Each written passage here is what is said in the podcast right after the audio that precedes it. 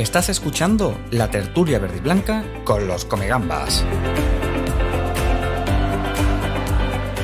Todos los martes, a partir de las 9 de la noche, tienes una cita en nuestra cuenta de YouTube para ofrecerte las noticias que acontecen en la actualidad verde y blanca.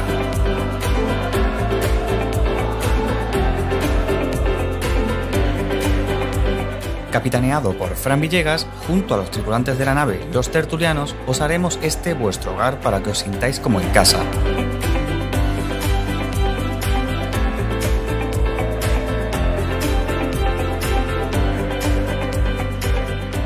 No lo olvides, somos tu tertulia, somos Comegambas.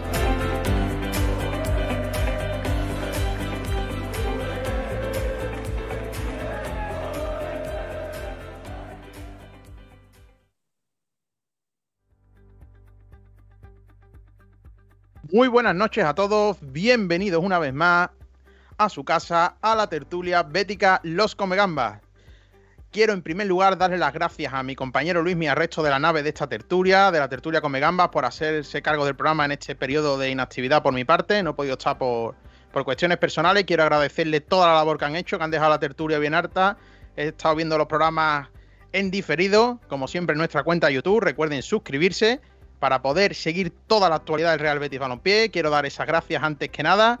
Y hoy tenemos un programa cargado de actualidad. No solo vamos a hablar de ese último empate del Betis en, la, en el estadio Alfredo Di Stéfano frente al Madrid. Vamos a hablar de muchas cosas más, mercado, la entrevista que hemos tenido con Carol Edesma aclarando la compra de acciones a Don Lorenzo Serra Ferrer.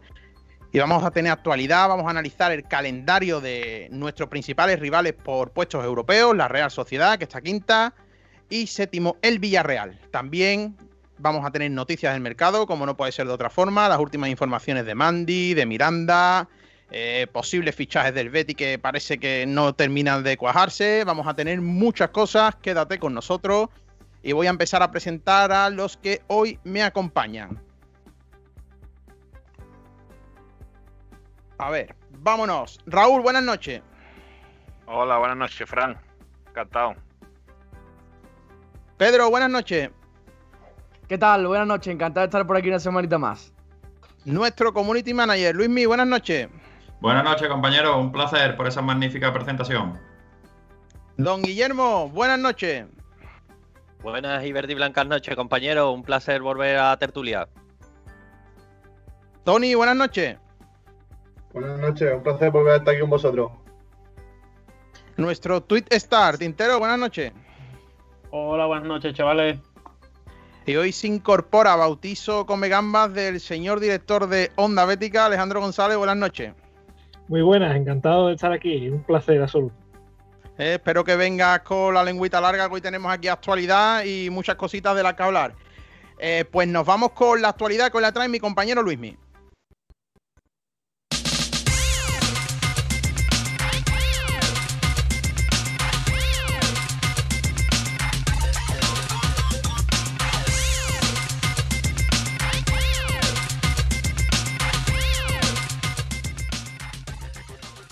Bueno, pues estamos aquí ya en el bloque de actualidad, una actualidad que viene cargada de, resultados, ¿no? Eh, primero, pues jornada 33, Real Madrid 0, Betis 0, partido más que digno, diría personalmente, de un notable muy alto, un empate a cero que supo poco para, para todo el beticismo y que bueno, la, la, próxima jornada, domingo 2 de mayo, nos enfrentamos al, al Valladolid y hay que conseguir los tres puntos.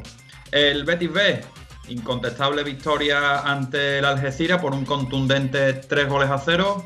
La próxima jornada se enfrenta al Atlético Sanluqueño. A falta de dos jornadas, el Betis tiene opciones de ascender a la división de plata y ahora mismo pues depende de sí mismo. Eh, Futsal, pues derrota. Eh, Betis Futsal 2, Rivera Navarra 3. La próxima jornada nos enfrentamos a la Antequera el martes 4 de mayo, día de las elecciones de Madrid. Eh, Betis Fémina, empate a 2. Próxima jornada, Logroñés Betis, sábado 1 de mayo a las 2 de la tarde. Y una victoria muy importante, Cosur Betis vence por 87, 88 87 al Obradoiro. Próxima jornada, Burgo, Cosur Betis, jueves 29 de abril. Aquí Joan Plaza eh, parece que está obrando el milagro y vamos a intentar salvar la categoría. Y antes de terminar este periodo de actualidad, me gustaría remarcar la victoria del Betis eh, de Liga Nacional en ese derby maravilloso donde tuvo a una estrella Samu, jugador del KDTA, eh, que con esos dos goles conseguimos la victoria ante el, el, Sevilla, que en esos momentos era el primer clasificado, le damos la vuelta a la clasificación y el Betis se pone primero. Así que nada, clasificaciones actualmente, Real Betis sexto con 50 puntos, Betis Deportivo tercero con 36 puntos, depende de sí mismo, como he dicho anteriormente, Futsal octavo 37 puntos, metido en la pelea por el playoff, el Féminas 15 con 23 y Cosur Betis el decimosexto con 10 victorias. Así que Fran, esta es la actualidad, te cedo el guion. Pues nos vamos con las claves en esta pizarra de Pedro González.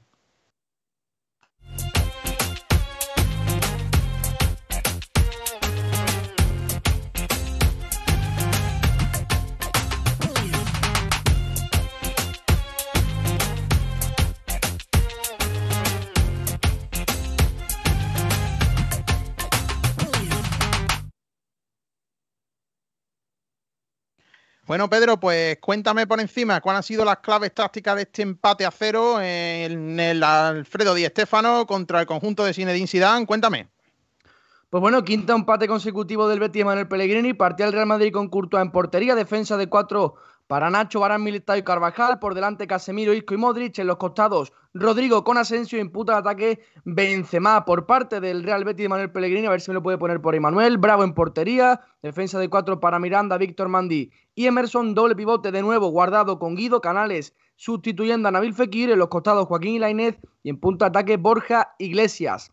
Un Betis sobre todo en la primera parte que tuvo mucho balón, como estamos viendo aquí en el ataque posicional. Joaquín por dentro recibiendo, Canales haciéndose dueño del equipo, Guido como normalmente como lateral y en los costados, tanto Miranda como Lainez ofreciendo amplitud. Joaquín creo que participó bastante, le faltó un poquito de finura, pero bajo mi punto de vista en esa primera parte no estuvo del todo mal. Luego la segunda parte, la primera medida que fue pasando fue perdiendo un poquito más la pelota al Betis y se supo defender muy bien. A ver si Manuel me lo puede poner, porque lo cierto es que desde el 4-4-2 que ya nos tiene acostumbrados, en ese bloque medio el equipo estuvo realmente bien, siendo muy intenso, muy agresivo y después en campo propio creo que estuvo realmente bien. Tanto Víctor como Mandy, como Guido Emerson en el uno contra uno, Miranda hizo unos 45 minutos en área propia de muchísimo nivel. Y además ya no solo eso, sino que el Real Madrid a medida que pasaban los minutos iba arriesgando un poquito más y ahí el Betis conseguía contragolpear con Lainez, con Emerson, con Canales.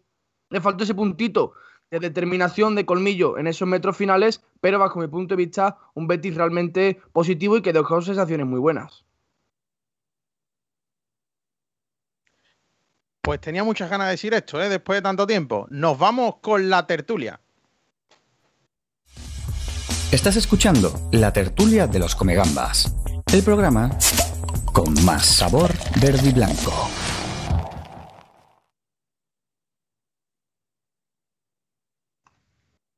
Pues bueno, pues por poner un poco en contexto el análisis que vamos a hacer del último empate del Betis, el bloque táctico perfecto por parte de Pedro como siempre, eh, es el quinto empate consecutivo del Betis. Eh, el dato, el muy positivo, es la cuarta visita al Madrid en la que no se encaja ningún gol. Un partido muy serio del Betis, en conclusiones generales, no nos permite eh, alcanzar ese quinto puesto deseado que tiene la Real Sociedad después de la victoria ayer entre la Sociedad Deportiva Eibar. Un partido que estuvo muy equilibrado, que tuvo ocasiones, esa de Borja Iglesias, que después hablaremos de Borja Iglesias un poquito, que nos ha dado un poquito de actualidad por Twitter. Eh, señor Alejandro González, que te estrenas aquí en la tertulia, eh, unas impresiones generales de lo que te pareció esa puesta en escena del equipo de Manuel Pellegrini. Bueno, pues, eh, a ver, eh, otro empate más, ¿no? Es que es lo que comentábamos al final del partido. El empate en Valdebeba es una maravilla. El problema es que venimos de otros cuatro empates atrás. ¿no? Entonces, mmm, sabe peor porque yo creo que todos los que estamos aquí esperábamos que este Betis hubiera sido capaz de ganar al menos eh, los partidos contra Leche, contra Valencia, contra Leti Bilbao, si no hubiéramos sufrido esa expulsión tan temprana, pues también se podría haber hecho algo. Pero claro, eh, el empate contra el Madrid, como digo, está genial. El problema es que es el quinto empate consecutivo y estamos viendo cómo a la mínima que el Betis hubiera ganado esos dos o tres partidos más, en vez de empatarlo, pues tendría la quinta plaza casi que en la mano.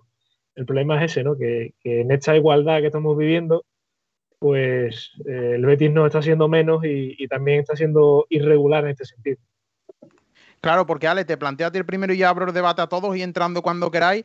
Eh, la sensación contra Atlético de Madrid y el Madrid de empatar no es mala, incluso si te queda ese puntillo de que si hubiera apretado el Betis o a lo mejor tuviera un poco más de fortuna, ese partido se lo lleva, ¿no? Quizás contra Atlético Madrid esos contragolpes que perdimos, eh, esta vez la ocasión de Borja Iglesias, la otra de Guido, te dan sensación de que el Betis ante rivales grandes ha podido incluso ganar el partido y dar mejores eh, sensaciones, sin embargo las malas son con el Elche a domicilio y en casa contra el Valencia. Eh, ¿Crees que esos cuatro puntos que podemos hablar, ¿no? De esos dos puntos por cada partido, eh, esos cuatro puntos pueden afectar a la lucha por Europa al final de temporada?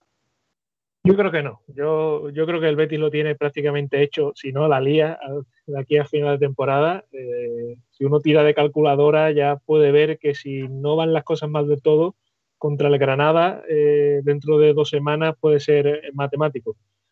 Pero claro, eh, atrasa mucho el alirón, ¿no? Este, pero, pero bueno, al fin y al cabo, esto es el Betis, ¿no? Y sin sufrimiento no, no sería el Betis. Y, pero bueno, yo, yo creo que no, no va a afectar demasiado estos, estos cinco empates seguidos y, sigue, como dice Pellegrini, seguimos en el camino. Quiero escucharos, vámonos. ¿Quién se atreve? Yo creo, por lo menos, continuando a, a mi buen amigo Ale, que el Betis creo que está donde merece, por, por puro merecimiento de algunos partidos que no han estado tan finos y que después el último minuto lo ha sacado. Creo que el día de Elche y el día de Valencia son partidos naturales, son días que no estás tan finos, da una peor imagen y partidos que al final de la temporada es normal. Ya no solo para Betis, sino para el que gane la liga también ha tenido malos días, los que acompañen al Betis en la Europa League, más de lo mismo, no sé, me parecen dos partidos naturales de, todo un año y estoy con, con Ale que al final el equipo, a no ser que la líe, pues creo que acabará entrando en, competición europea.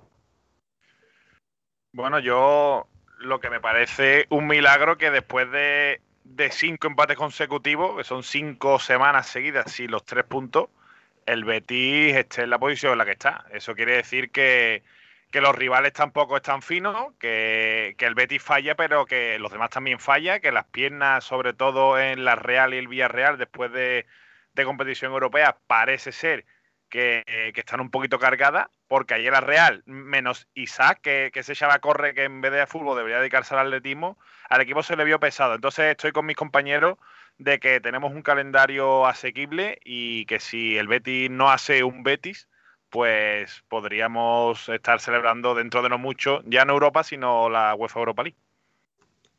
Venga, vámonos, Tony, Tintero. Yo es que lo que estoy muy de acuerdo con lo que han dicho los compañeros, pero además quiero añadir algo. Eh, ya no es por el desempeño de la temporada, por tal, es que todos firmábamos estar aquí en noviembre. Es que el Betis en noviembre y diciembre no le ganaba a nadie. Y parece que después de cuatro partidos seguidos, el Betis iba a ganar diez. El Betis ha sido el único equipo de los de ahí que ha ganado cuatro partidos seguidos. Entonces, por eso el Betis tiene el colchón que tiene. Y luego, es lo que he dicho en mi firma Onda Bética esta mañana, que es que el beticismo está perdiendo el norte, en el sentido, todos queremos jugar la Europa League todo, pero realmente hay que saber que la plaza de conference realmente no sería un mal premio para el Betis. Hombre, visto lo visto, todo el mundo prefiere jugar la Europa League, pero yo lo que haría de ser el Betis es amarrar la séptima plaza y ya con las matemáticas en la mano luchar por la quinta o la sexta. Pero ya se vio con Setín hace dos años que el Betis en febrero aspiraba a la Champions y en mayo no consiguió nada. Sí, ya poco más que añadir de lo que hayáis dicho. Como decía Are, eh, son cinco empates, un empate en Valdebeba. Está bien porque es el Madrid, pero sí es verdad que se echan en falta sobre todo esos puntos que, se pudieron obtener contra el Elche y ante el Valencia sobre todo. Como decía Tony, hombre, sí es verdad que los béticos siempre somos muy extremistas para todo, tanto para lo bueno como para lo malo, pero oye, siempre se ha hablado, se venía hablando de que el Betis lo que tenía que hacer era estar peleando por entrar en Europa y pelear por Europa ahora mismo es lo que llevamos haciendo desde enero prácticamente. Después, bueno, quinto, sexto, séptimo. Yo creo que muy mal, aún siendo el Betis, se nos tendría que dar para como poco no quedar en, la séptima plaza. Y más viendo el calendario que tenemos nosotros y el calendario que tiene Villarreal y Real Sociedad, añadiendo la Villarreal que tiene unas semifinales a, doble partido de la, de la UEFA Europa League. Yo creo que viendo también los, rivales que nos quedan, como Valladolid, Granada, Eibar, eh, Huesca y Celta, hombre, sinceramente el Betis ha demostrado una solidez que, a priori de principio nos da confianza para, para confiar en que son, yo creo que por lo menos unos 9, 12 puntos seremos capaces de sacar. Yo creo que esos 9, 12 puntos nos aseguran, si no la quinta, la sexta plaza. Ahora después la previa vamos a repasar, que tengo aquí las chuletillas, porque no me lo sé de memoria, no me lo he aprendido. Así soy yo.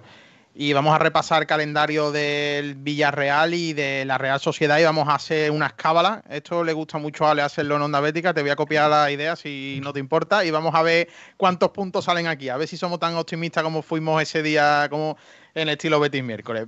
Eh, mm, a ver, eh, yo quiero sobre todo un para ir cerrando el partido, porque creo que después del análisis de Pedro no hay mucho más que añadir, si os pareció una buena eh, puesta en escena del Betis para lo que queda de calendario. O sea, eh, con las sensaciones que dio el Betis en el Alfredo y Estefano, mm, supongo que estaremos todos contentos, ¿no? No creo que nadie pueda tachar eso de mal partido, ¿no?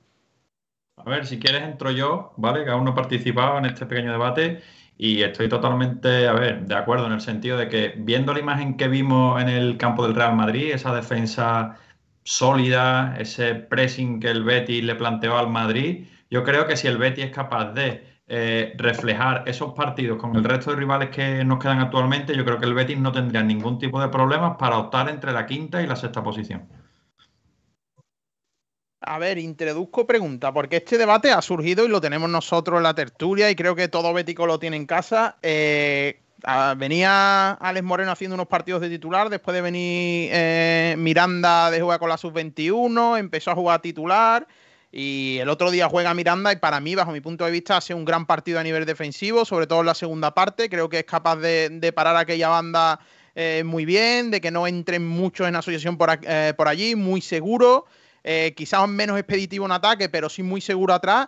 Pedro, Alex Moreno, Miranda es la pregunta. Hombre, creo que, la elección es evidente. Miranda, aún así yo le doy más importancia, creo yo, por lo menos al extremo que acompaña el lateral que al propio lateral. Es decir, Tello por delante del lateral, sea Alex Moreno o sea Miranda, me parece que ambos van a sufrir. Me parece más importante el hecho de tener por delante, yo diría, nombre Aitor Rival, me parece que es mucho más importante que después el nombre del lateral. Miranda estuvo bastante bien la segunda parte, me parece un mejor futbolista que Alex Moreno, pero creo que a nivel colectivo tiene más importancia el extremo que juegue por delante que, el propio lateral en sí, la verdad. y, te modifico un poco la pregunta. Eh, creo que lo hemos comentado varias veces. La mejoría del Betis no viene solo por los dos centrales y los laterales, viene porque el equipo en bloque, digamos, del salvo ese tridente, no digamos de medias puntas, lo que es el medio centro seguido por delante, el apoyo de Guardado, Ruibal en la banda, el bloque, eh, el bloque defensivo del Betis, sobre todo cuando no tiene la pelota, aumentado en prestaciones, ¿no, Pedro? Hombre, ya lo hemos comentado muchas veces durante todo el año que todo viene por ese cambio de extremo de empezar a contar con rival, con la Inés guardado en el doble pivote en algunos momentos, también algunos partidos que ha defendido como extremo y también entiendo que el nivel psicológico del equipo, cuando se da cuenta y comienza a ganar los partidos, que le puede servir este plan de Pellegrini para lograr victorias, el equipo se le ve muy comprometido, repite esfuerzos, se sacrifica. Nabil Fekir quizás sea el mejor ejemplo de esto, porque la temporada pasada no tiene nada que ver con lo de este año a nivel defensivo, y me parece que todo viene por eso, por cambiar los perfiles de los extremos, quitarse a William Carballo de en medio, Bartra que por desgracia tuvo esa lesión pero estaba a un nivel muy bajo, también Alex Moreno, en fin, creo que es una cuestión también de nombres propios. Bueno, yo eh, saliendo al paso de, esa solidez a la que ha hecho referencia tanto Tintero como Luismi como, como ahora Pedro, eh, voy a dar unos pequeños datos que, he visto estos días por Twitter eh, de forma rápida. el Betis lleva ahora mismo 45 goles en contra, ¿vale? Cosa que para estar en, en competición europea ahora mismo es otro milagro. Bien, pues el Betis desde enero ha encajado solamente 15 goles, que es la mitad de los goles que ha encajado en las 16 primeras jornadas de liga. El Betis ha dejado 12 puertas a cero con 10 victorias y 2 empates. Lo que quiere decirnos esto, que el Betis, quitando esta racha, ha recibido 20, no, perdón, 45 goles en 21 jornadas.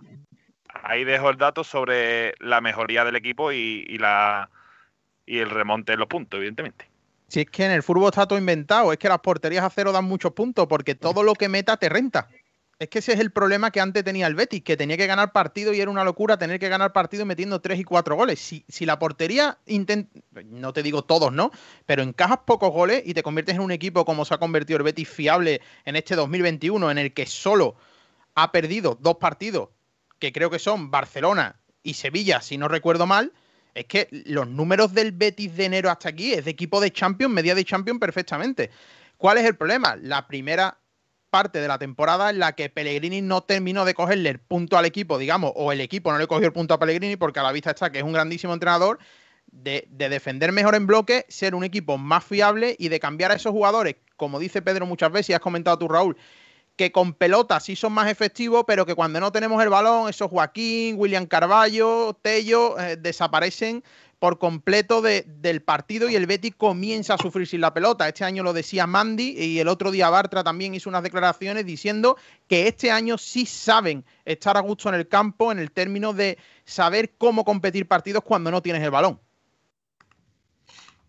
Hombre, además que no es casualidad, es que dentro de este 2021 de defender mucho mejor, de competir mucho mejor, el otro día frente al Valencia por rotaciones, si no recuerdo mal, jugó Joaquín, jugó Tello, también jugó Alex Moreno, el equipo con la pelota, muy bien, un equipo muy alegre, muy ambicioso, porque tiene futbolistas de mucha calidad, pero los tramos en los que el Valencia tuvo la pelota, el Betis sufrió muchísimo y de hecho es que encajó dos goles. Ese partido, si llega a jugar Rival, Guardado, Miranda, a mí por lo menos me da la impresión de que hubiese sido mucho más diferente. Entero, Tony, que estáis muy callados, Luismi. Y Guille, Guille, que no te ha pronunciado, por favor, pero, habla un poquito, mi arma, que no cobramos.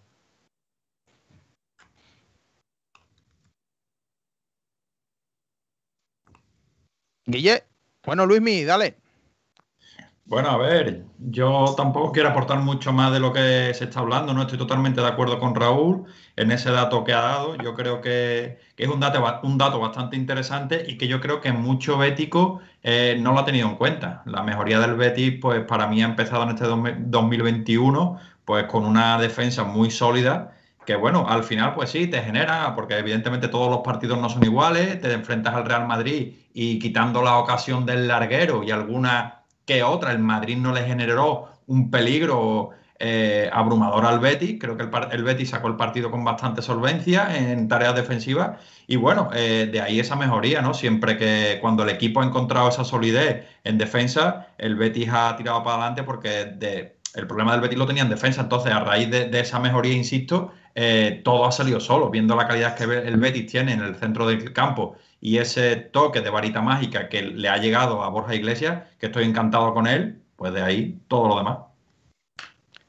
Eh, yo, yo quería dar un apunte solamente eh, y, decir que en gran parte esto es gracias al trabajo que, ha hecho Aitor en banda. Lo digo porque quiero romper una lanza a favor porque esto, estos últimos días, estas dos semanas, sobre todo después del partido del Atlético de Madrid, eh, se le ha atizado mucho por fallar esas ocasiones. Es cierto que, técnicamente no es un virtuoso, pero con este trabajo, con, como este chaval que no para de correr, como el Betis ha conseguido eh, estas porterías a cero y esta mejoría defensiva. Tintero, Ale y Guille, quiero que os pronunciéis. Eh, tiene que haber un equilibrio entre ese Betis un poco más ofensivo y este más defensivo que digamos que amarra los partidos, pero que tampoco son partidos en los que el Betis goleen y gane los partidos fácilmente en cuanto a marcador. Eh, ¿Cómo haces ese equilibrio, tras cinco jornadas? Porque contra los equipos más pequeños, estos dos partidos son los que hemos sufrido más en este turmalet que hemos tenido ahora.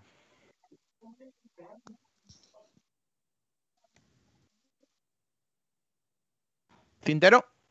Sí, bueno, el equilibrio principalmente yo creo que no lo, hemos nombrado todavía hoy, pero sí lo venimos nombrando jornadas anteriores. El equilibrio tiene acento argentino y se llama Guido Rodríguez, el que le da la seguridad a la defensa para estar tranquila sobre el césped y el que le da seguridad a su compañero de, de juegos últimamente, que es Canales, que se ha visto ya un poquito más atrasado a esa posición de acompañante de Guido en tarea de libre y yo creo que Guido es fundamental porque ayuda a los centrales, ayuda a los laterales, ayuda al media punta, está en, todas partes del campo. De hecho, que, nos dure mucho Guido porque por fin hemos encontrado ese, ese candado, ese ancla para, para, el centro del campo en el, por el que pasan los balones del equipo rival para cortar la jugada y muchas veces por las que empiezan las jugadas de, ataque del equipo.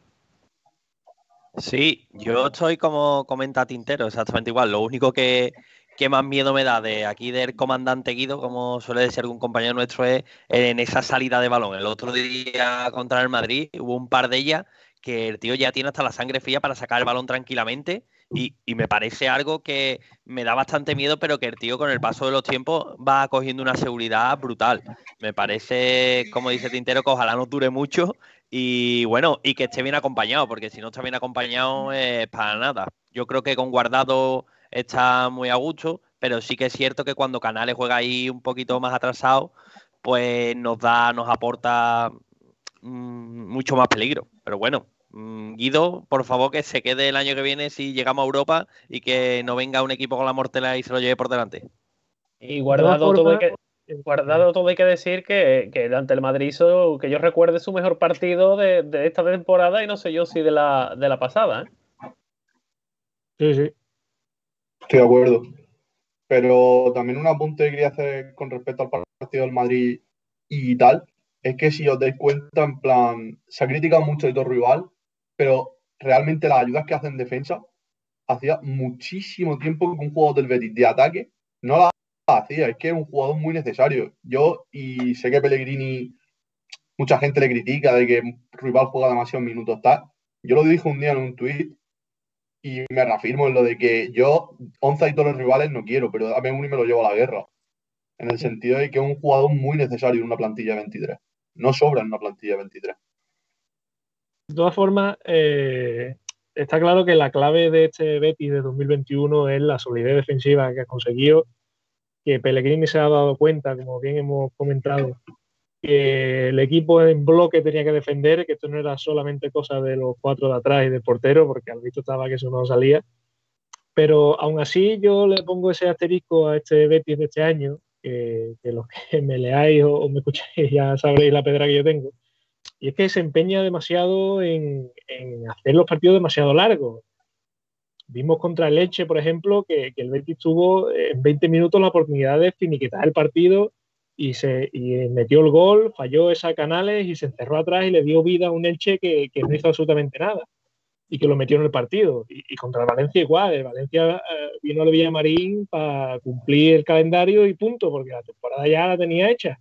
Y el Betis se, se, se le metió en la cabeza eh, darle vida a un equipo que no venía a hacer nada, ¿no? Y ahí yo creo que está el gran pero de este Betis que, que, a poco que sea capaz de creerse que pueden terminar los partidos en el minuto 20, que no hace falta esperar al 75 y al 80 para ganar un partido, que, se, que a la media hora se puede ganar ya, pues sufriremos menos y nos daremos un poquito cuenta de la calidad que tiene este equipo, que no hace falta eh, batir el récord de goles de suplente en el minuto 80, que, que, que, hay partidos en los que se podría haber ganado mucho antes. Pues si os parece vamos a pasar al mercado y antes de ello vamos a leer los comentarios de la gente que nos van dejando por aquí. Te adelanto, Ale, que creo que te han dejado un regalito, pero vamos, ahora te lo digo. A ver, vámonos con ellos. Empezamos con Ricky Olmedo Gamero. Hola chicos. Rafa Gil del Canto, buenas come gambas. Luis Cabrera Gan 61, saludos come gambas a tope con el Betty. Manuel Cabrera Méndez, mi Antonio ha vuelto. ¿Tienes club de fan, Antoni? Eh, Rafa Gil del Canto, una pregunta, Jale. Esta es regalito. ¿Entra el Betis en Europa porque los demás son muy malos? En parte sí. A ver, eh, lógicamente yo defiendo que el Betis va a entrar en Europa porque ha ganado muchos partidos y ha demostrado ser mejor equipo que otro, pero yo tengo que ver a este Betis con un Atlético de Bilbao fuerte, con un Getafe fuerte, con un Valencia fuerte. Habría que ver ahí con esa competencia dónde estaría el Betis. ¿eh? Seguimos con Rafa. Hemos conseguido que jugar la Conference League y empatar en casa del Madrid o el Atlético nos deje mal cuerpo. Abraham Yani, ya fiel seguidor. Yo creo que volver al anterior esquema con Alex Moreno, Joaquín Tello fue lo que causó los empates con Elche y Valencia. Puede que de más en ataque, pero en defensa es un coladero. Nada más que Betis, nuestro compañero Javier. Se nota mucho cuando se juntan en el doble pivote Guido y Guardado. Con ellos el equipo gana en empaque y en solidez. Rafael Rodríguez, que nos ha escrito un jeroglífico en varios mensajes. Eso es come gamba. El Betis nos va a bajar de la sexta plaza. Luis Cabrera Gan 61 dice: Si es cierto que Alex Moreno tiene ofertas importantes en Inglaterra, yo lo montaba en el avión ya y, y meter cash. De Guido solo decir que es el fichaje más rentable, que se quede y salga de la entidad grande Guido. Y si te B2 nos dice, Alejandro, estoy contigo, pero si no estaríamos hablando, no estaríamos hablando del Betis. Bueno, pues nos vamos a ir con el mercado porque hoy hemos tenido muchísima actualidad. Han salido noticias varias. Yo creo que vamos a tener que empezar por la última porque la actualidad manda. Eh, y en concreto, Mandy, hoy ha salido eh, la información de que está a punto de firmar con el Villarreal. ¿Qué? Fran, una cuestión antes de pasar al siguiente punto, ¿vale? Ya que, bueno, hemos tratado el tema de la clasificación del Betis para Europa y demás, ¿vale? Eh, decir que, bueno, que esta semana hemos lanzado una encuesta a nuestros oyentes, ¿vale? Preguntando que, pues eso, eh, cuál era la posición que ellos pensaban que, que el Betis iba a lograr esta temporada. Entonces, bueno, pusimos esas tres opciones, pusimos la opción de quedar quinto, la opción de quedar sexto, la opción de quedar séptimo u otra clasificación, ¿no? Eh, pues bueno, deciros que la mayoría de, nuestros oyentes pues nos dicen que la posición en la que el Betis creen que va a quedar esta temporada sería la, de sexto clasificado. Iríamos a Europa League. De todas formas, recuérdame la encuesta al final porque como tenemos lo del repaso del calendario de la Real Sociedad del Villarreal, lo clavamos ahí y nuestra opinión y la de la audiencia para tenerlo más en concreto. Bueno, pues empezamos con el tema Mandy. Ha salido la información eh, Javier Mata eh, sacaba en NAS el primero que recuerdo esta tarde. He estado hablando con él hoy. Eh, sale la información que tiene un contrato para los próximos cuatro años que va a firmar. incluso han salido más informaciones ampliando que dice que ha pasado hasta reconocimiento médico ya a Mandy con el Villarreal. Recordemos que es, jugador libre desde enero, no ha firmado con el Betis. Desde la tele del club se dijo que iba a firmar el 19 de marzo en los próximos días, después del partido del Levante, no se ha confirmado. Eh, debe, haber, debe ser que ha pasado algo que no esperaban en el club, ofertas, hablaba del Inter de Milán. Y me comenta Javi Mata, que ha estado hablando con él, y de aquí le agradezco que nos haya atendido, eh, que está cerrado casi al 99%, salvo cosas del destino, que todo puede pasar en el fútbol, lo sabemos. Está cerrado al 99%. Mandy va a ser próximo jugador de, del Villarreal para las próximas cuatro temporadas. Eh, recordemos que había vencido ya su contrato, se hablaba de muchas novias, que si podía haber una renovación. Bueno, perdemos a quizás al mejor central por estado de forma desde este enero y lo perdemos pues ya casi seguro. La información no creo que vaya a variar mucho, que Mandy terminará en el submarino amarillo, ex equipo de Manuel Pellegrini rival por la Europa League, es séptimo clasificado. Ahora hablaremos de su calendario también después. Y no sé qué os parece, Guille, creo que quieres empezar. Esta información nos ha cogido un poco de sorpresa porque es que teníamos hasta el guion hecho y lo hemos añadido a última hora para hablar del bueno de Isamandi. Sí, sí, compañero. Eh, yo estoy un poco negro, vamos, ya antes lo he dicho en el grupo y alguno que otro pues, no está de acuerdo con lo que yo digo. Yo creo que Mandy, evidentemente, como jugador libre que era de enero, pues, puede firmar con quien a él le dé la gana, como es normal. Pero a mí me parece, a mí mm, personalmente me parece mm, lamentable, a lo mejor no es la palabra, ¿no? Pero que firme por el Villarreal un equipo que está peleando em, por los mismos objetivos que el Betty mm, temporada tras temporada. Cierto es que el Villarreal quizá tiene más regularidad que el Betty últimamente, eso es verdad, pero que se vaya al Villarreal eh, en vez de cómo salía el Inter, ah, si es que era verdad las noticias del Inter y también son un poco el Barcelona, aunque yo creo que más es tema, como tú bien has comentado, de representantes y cosas por mover. Pero finiquito rápido. Para mí, Mandy no debe de jugar más en el Betis estos cinco partidos que quedan. Yo sé que me estaré echando mucha gente encima, está diciendo vaya lo que dice el Pamplina ese, pero está jugando con el Betis y yo que Mandy se vaya al Villarreal, para mí Mm, me defrauda bastante y no debería jugar estos cinco partidos que quedan con el Betis. Eh, quiero que me contestéis toda esa pregunta, pero os añado un dato más que me, ha dado este hombre con el que he hablado. Eh, el negocio me dice, eh, el Villarreal no podía rechazar este negocio. O sea, que el jugador ha sido ofrecido al Villarreal. Esto es tema de agente, ya sabemos cómo es el fútbol y todo. Yo es que ahora me creo mucho menos que hubiera ofertas de Italia, del Olympique de Lyon y de cuando el jugador termina en el Villarreal y no termina en un Inter de Milán que va a ser campeón del calcio y del Scudetto, eh, a mí me huele esto y que todo ha sido maniobra de forzar la cuerda a ver si conseguía la cantidad del Betis y ya salió el Villarreal y dice, bueno, pues Villarreal mismo. Eh, no sé qué opinión tenéis, Tintero, Tony, y, entrando, porfa. Eh, perdona, perdona, y finiquito muy rápido. Y si el, perdona, y si el Villarreal no entra en Europa, ¿qué pasa? ¿Que el jugador a lo mejor se queda aquí? No lo sabemos. La información hay que ser exacto con la información porque no es nuestra, la ha sacado otro medio. Yo le pregunto a este hombre, este hombre me cuenta y yo la doy tal como me lo dice. A día de hoy, eh, al 99%, Mandy es jugador del Villarreal las próximas cuatro temporadas. A partir de ahí, podemos opinar lo que queramos, pero sabe más, no sabemos. Eh, Tintero, había empezado, cuéntame. Sí, no, hombre, yo la verdad es que lo de el tema de los agentes, bueno, sí, tema de la gente, pero si yo soy jugador de fútbol y me quiero quedar en el Betis, yo le digo a mi gente, escúchame, que me parece muy bien, pero que yo me quiero quedar en el Betis, este es mi tope de por abajo y este y esto es lo que me gustaría ganar por arriba. Y hasta ahí se quedó. Un agente no se mueve tanto si el jugador o su cliente no quiere. Eso es lo primero. Lo segundo, bueno, ya está. Eh, yo es que no me creo la romántica en el fútbol de los jugadores. La romántica en el fútbol la llevamos los aficionados. Un jugador Viene, hace su trabajo, cobra su nómina y termina de mejor, de peor manera, con un título, con cero título, con un ascenso, con, dos descensos y poco más. Es que te quieres ir. Eh, llevan, también es verdad que el tema Mandy ya cansa. El aficionado, tú lo, lo, testas por las redes sociales y el aficionado está cansado del tema Mandy.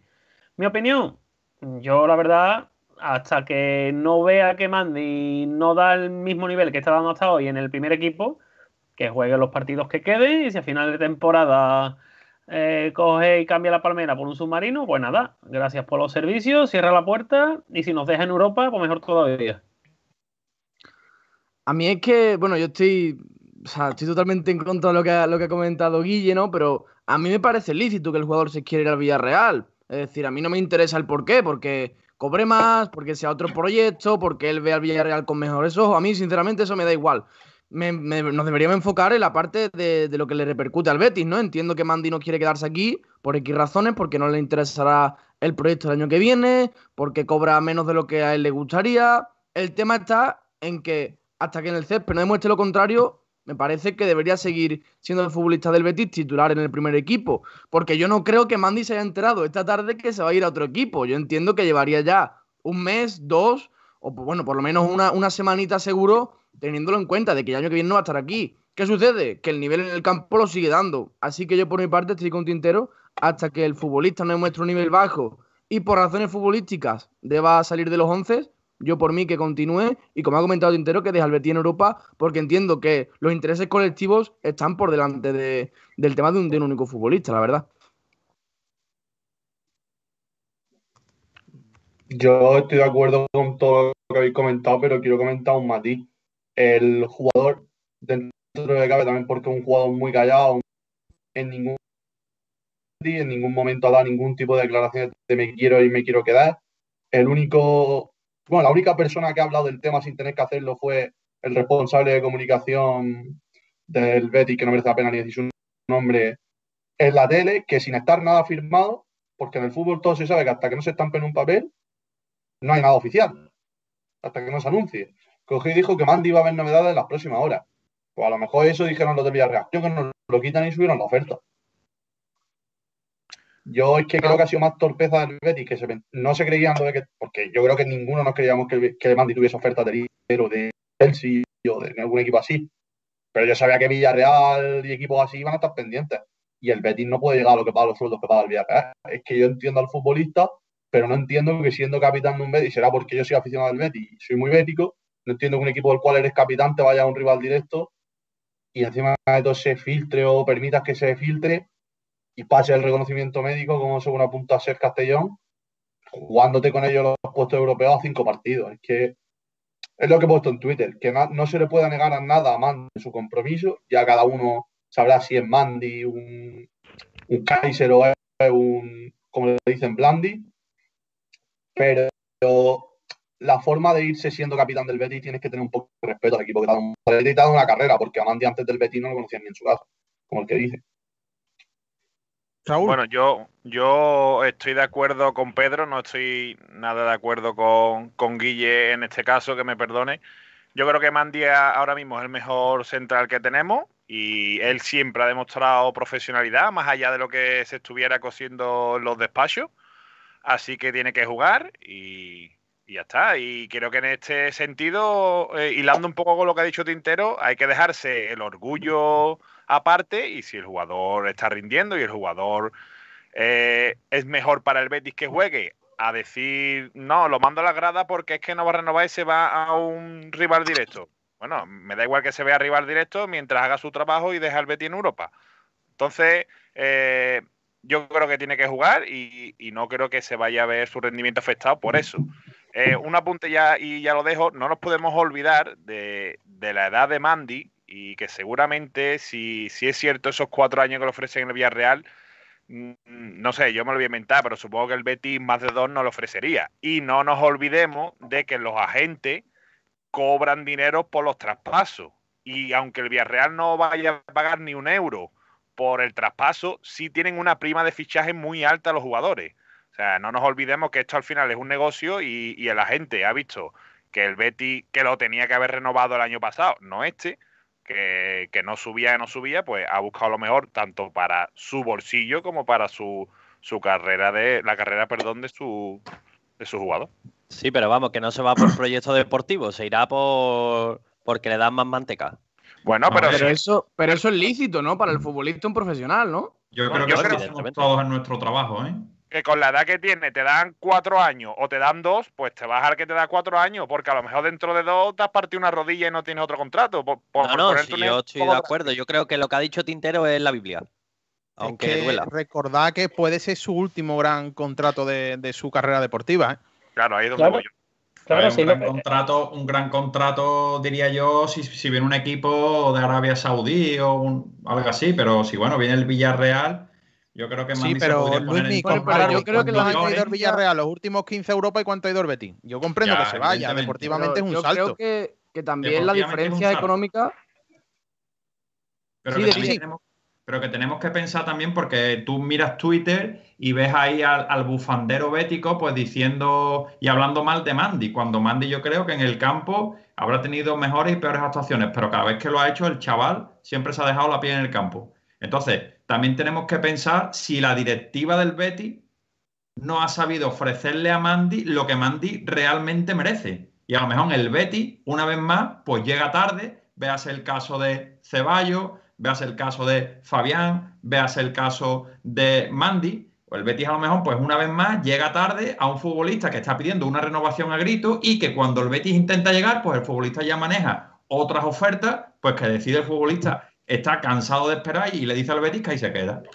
Bueno, yo, añado una cosa, ah, os pregunto una cosa, Ale, y te la pregunto a ti. Eh, yo confiaba, y soy sincero, confiaba en que la figura de Antonio Cordón pudiera convencer a Mandy para quedarse en este proyecto deportivo. Ojo, no es un reproche, ¿eh? que luego venimos con las malinterpretaciones y ya me ponen, este está alargando de... No, no estoy alargando. Yo creía sinceramente que Cordón iba a convencer a Mandy de quedarse aquí, porque ha hecho grandes gestiones, como la de Ruiz Silva, que el año que viene se incorpora, no sé. Pero eh, al fin y al cabo perder a Mandy tampoco es una tragedia, ¿no? Para el Betis, no sé qué opinas, Ale. Eso, a eso iba yo precisamente. Yo creo que no es ningún drama que Mandy se vaya del Betis. A lo mejor, lógicamente, lo malo es que se va a ir gratis, pero que eso lo sabíamos ya desde enero. O sea, en el momento en el que pasa el mercado de invierno, ya sabíamos que si se iba del Betis iba a ser este verano y se iba gratis. Y esa es la pregunta que yo hago y la que hago siempre. ¿Cuál es el Mandy de verdad? ¿El Mandy de este año el Mandy del año que se entra en Europa con Setién o el Mandy de la temporada pasada y del anterior con Setién? ¿Cuál es el Mandy de verdad? Porque si el Mandy de verdad es ese, que era un auténtico coladero, que era un festival de penaltis y era un festival de, de faltas, eh, si ese es el Mandy de verdad, eh, muchas gracias por todos estos años. Eh, espero que lo hayas disfrutado, que haya estado bien y adiós y que pase el siguiente. Pues yo no creo que. O sea, yo. O sea, no voy a decir que sea una tragedia, pero por la situación económica del Betis. En estos últimos, meses me parece un problema para, para y sobre todo para Cordón, claro, porque a día de hoy no sé, Mandy, cuánto podría costar, sinceramente. Pero bajo mi punto de vista, creo que es un central que sería muy cotizado. Luego, claro, no, termina contrato y demás, pero no sé, un Mandy gratis a día de hoy, al mismo nivel de 2021 yo creo que en el mercado no existe, sinceramente. Me parece que si a final de, temporada Mandy, porque el Betis entra en Europa, porque llega en un acuerdo, decide renovar, por muy tarde que sea, yo creo que el Betis lo va a seguir beneficiando por el tema económico del club y por el nivel que ha dado Mandy, sinceramente. Creo que el Betis no está en disposición económica de ponerse a, poder elegir lo que quiera hacer la temporada que viene con uno de los futbolistas más importantes de la temporada. Eh, bueno, pues vamos a ir pasando. podemos decir desde enero para acá, porque hay que ver también la temporada muy larga. Entonces, lo que un día comentamos, Pedro, la temporada de Mandy eh, si sumamos la primera parte de la temporada y sumamos la parte desde enero hasta acá, eh, yo puedo decir que la temporada de Mandy es de un bien alto, pero no una temporada de sobresaliente. Claro, pero también creo que, o sea, teniendo en cuenta el bloque entero, una vez que el Betis ha empezado a defender bien, Mandy ha dado un nivel espectacular. Y entiendo que el año que viene Pellegrini seguirá con la misma idea. Bueno, pues Mandy que levanta pasiones, tanto amores como detractores, creo que más o menos. Yo soy de los que la ha llamado Blandi muchas veces, también lo confieso aquí, ¿eh? no tengo problema, pero bueno. Oh.